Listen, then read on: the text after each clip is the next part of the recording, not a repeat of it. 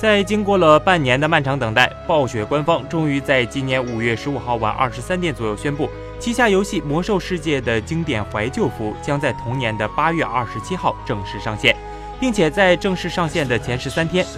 官方就会开放游戏的角色创建，只要是拥有暴雪通行证且其中有剩余游戏时间的玩家就可以创建角色，每个账号最多能够创建三个角色。不过，本次上线的怀旧服名称等等具体信息，需要在游戏临近上线之前才会公开。但玩家依旧可以通过提前预定角色的方式，拥有充足的时间和选择自定义角色的外形。最主要的还是可以提前抢占某些 ID。据悉，本次魔兽世界经典怀旧服是对原版魔兽世界的忠实还原。能够带领玩家直接回到2006年初次玩游戏时的模样，比如战斗机制、经典角色模型、技能树，还有玩家的互动等等，都和06年的设定如出一辙。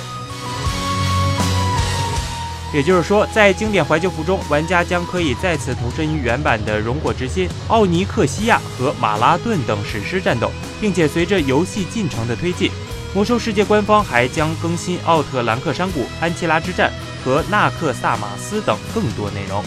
不过，如此一来，就有了新的问题摆在玩家面前。当艾泽拉斯大陆的战争再次打响，你是选择联盟还是部落呢？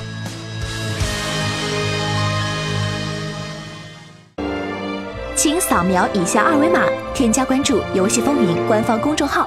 更多精彩好礼及互动内容，你值得拥有。